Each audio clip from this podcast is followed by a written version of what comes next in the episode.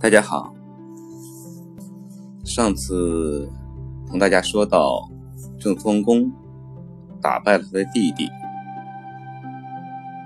但是这件事儿并不是打败他弟弟就完了，因为大家都知道这件事的起因在于他的母亲武姜，这个姜氏其结果。也不是很好。郑庄公在平定了共叔段的叛乱，打败了弟弟之后，把他的母亲怎么处理了呢？他把他的母亲安置在成影，安置在那之后，说了一句话，而且这句话。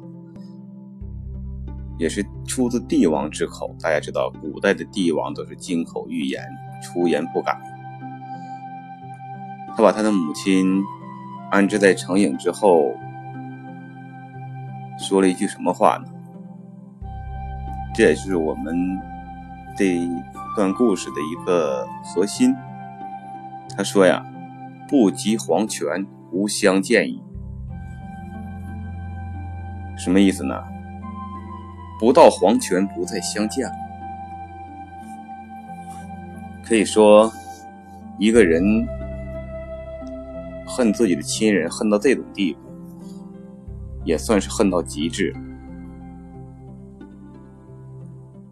可是，郑庄公说过这句话，没过多久，便后悔了。他这种后悔呢？到底是发自真心的呢，还是发自形式，还是发自于帝王的考虑？仁者见仁，智者见智。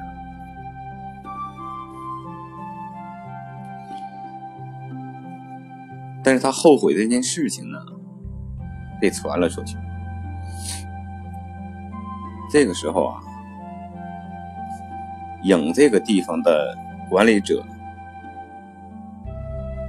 也就是当地的官员知道这件事，这个官员叫什么呢？叫颍考叔。颍考叔知道这件事情以后呢，便拿了一些东西去进献给郑庄公。因为古代啊，这个大臣给帝王上贡、进献当地的美食财宝，这是很常见的，也是很正常的事情。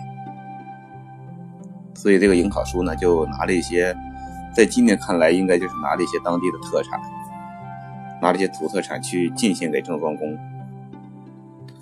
当然了，郑庄公很高兴。中国人讲究礼尚往来嘛，尤其帝王和大臣之间，从来都是这种一来一往。包括中国古代的一些藩属国，例如朝鲜呐、越南呐。这些古代的一些藩属国都是年年给中国进贡的，所以是下面的管理者给当时的帝王进献一些东西，也是很正常的。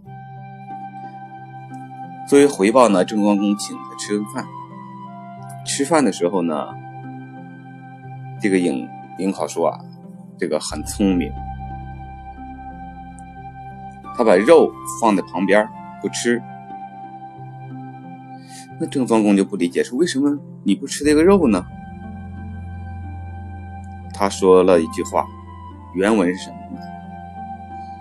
原文是：“小人有母，节尝小人之食矣，未尝君之羹，请以慰之。”他说呀，小人有一个母亲，小人所吃的东西啊，他都品尝过。但从来没有尝过您的一食物，请允许我送给他吧。并不是说颍考叔的母亲没有吃过肉，而是说他没有吃过郑庄公赏赐的东西，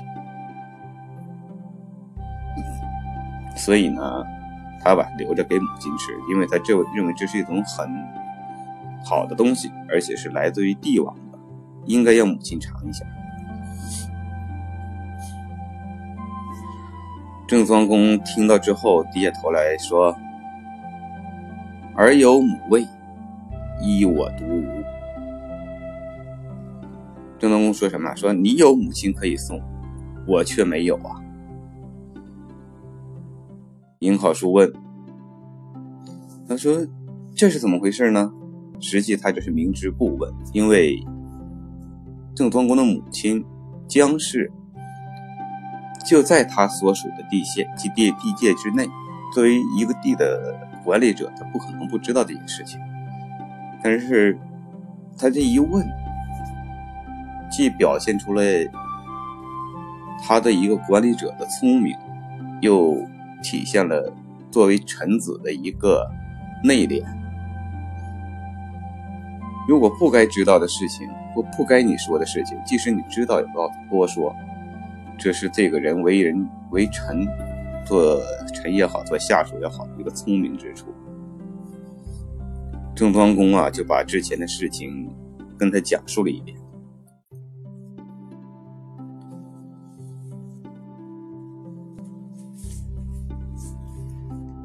但是这个时候啊，颍考叔就说。这有什么可忧患的呢？我给你出个主意。说：“你既然有悔改之意，那么不如这样：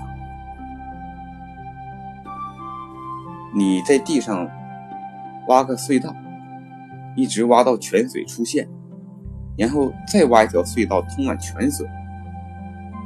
这样你们母子在隧道里相见，谁能还说你违背誓言？”就是说，郑庄公虽然有悔意，说想见他母亲，但是他之前有过话“不及黄泉无相见也”。为了不违背自己当初说的话，颍考叔给他出了这么个主意：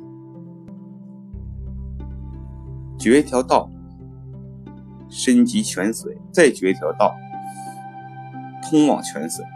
这样的话呢，两人从挖掘的隧道中相见。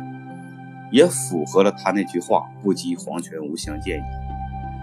这样话，你们在有泉水的地方相见，把这个泉水取名为黄泉，不就可以了？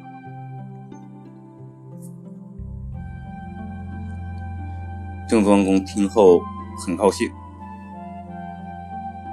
按照他说的，挖了两条隧道，深及泉水。这样的话，母子两个在隧道中相见了。相见之后，郑庄公说了一句话，说什么呢？大隧之中，其乐也融融。而他的母亲出从隧道出来之后，也附和了一句话，什么呢？大隧之外，其乐也溢溢，遂母子如初。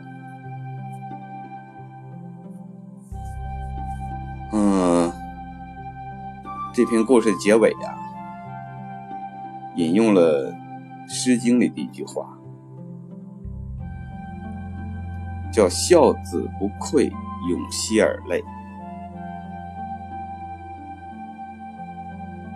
君子曰：“颍考叔存孝也，爱其母，失及庄公。”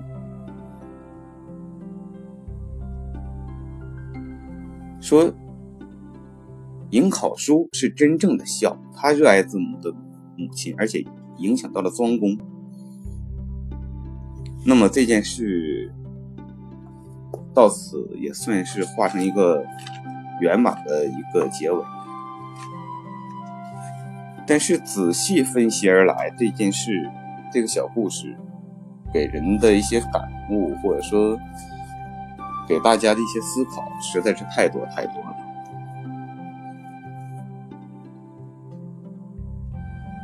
实际，我们现实生活中很多做父母的对子女很难做到一碗水端平，尤其在中国，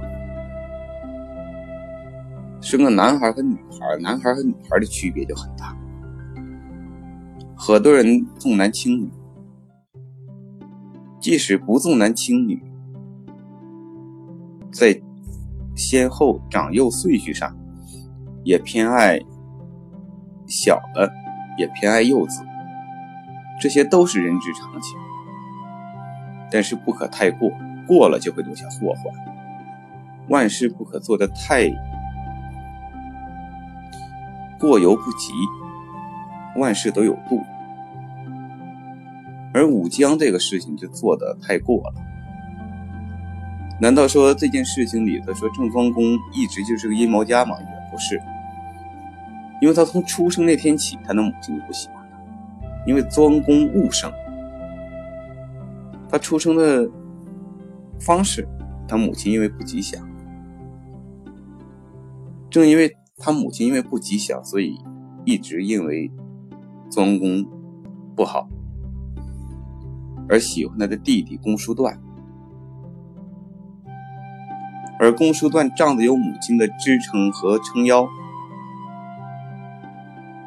进而得寸进尺，得尺进寸，得尺进丈，一步步的把自己逼到了近虽近乎于死亡的路上。虽然最后被打败了出逃，郑庄公没有赶尽杀绝，但是从此以后他也只能沦落异域他乡，不会不可能再回到郑国。而他的母亲之所以能被郑庄公最后弃之于成影，也是因为你作为人母对两个孩子的方式太过不对。一个你很宠爱，从小你就要推荐他做太子争王位，后来又替他争地盘儿那这些也都可以说得过去。实际武将做的最让郑庄公生气的一件事，就是因为他要配合公叔段造反，而公叔段造反，你作为母亲的还要作为内应打开城门。大家可以想象，如果说公叔段造反得逞，武将作为内应打开城门，那么郑庄公的结果可能会非常惨。一是被废了，给拉下王位；第二，有可能就直接是面临死亡的一个威胁。而反过来说，郑庄公这一切的一切，郑庄公不知道吗？郑庄公都知道，他恰恰没有去及时的制止这一切的发生。而是漫游事情的扩大，扩大到可以出兵平叛的地步的时候才动手。本来不是祸，硬把他要养成祸事，之后以铲除祸事为名，把他弟弟赶出郑国，又叫他的母亲弃之以成影。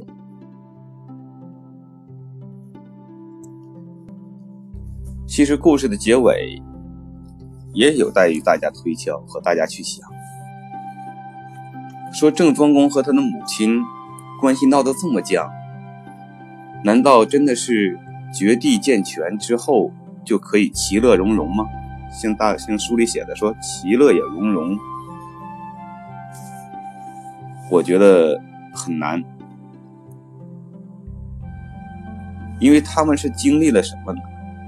不是之前的对于弟弟的偏爱，而是经历了一场你死我活的政治斗争，甚至是军事政变。在这种事情出现之后，两个人之间真的能和好如初吗？书上写的是“遂为母子如初”，但这话也可能是作者的一厢情愿。或者是作者限于当时的环境，只能这么写。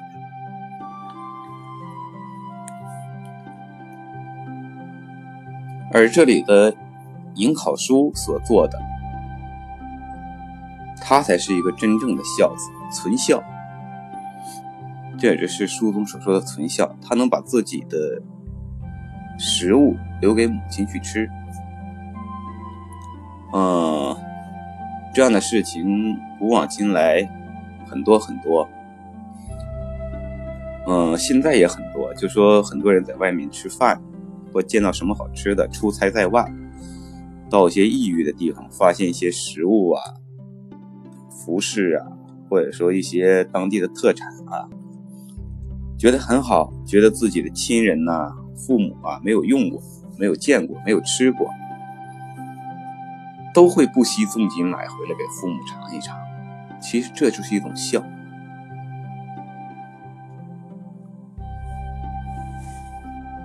这个故事里头有很多值得我们深思反思。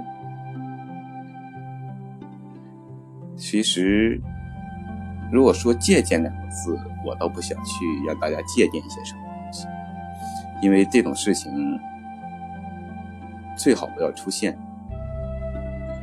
但是，往往事与愿违，大到国家，小到家族，甚至家庭。可能都会多多少少的涉及到这件事情，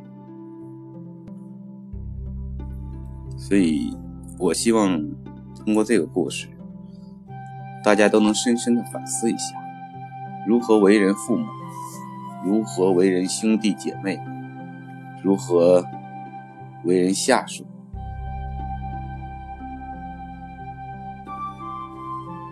如何处理这种关系。当然，我不希望。大家像郑庄公一样，郑庄公确实是一个成熟的政治家，其手段也够成熟，只能用成熟。嗯，但是有些事情，如果发现苗头了，能够及时制止，可能结果也许会比这个好的多得多。所以。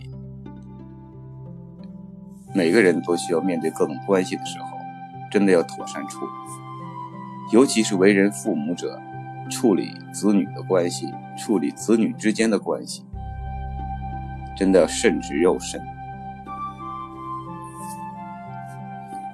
谢谢大家。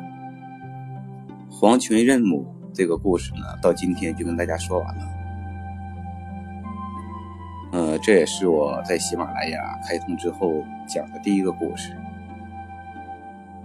今后的日子里还会有更多的故事同大家分享，希望大家继续关注、支持，谢谢大家。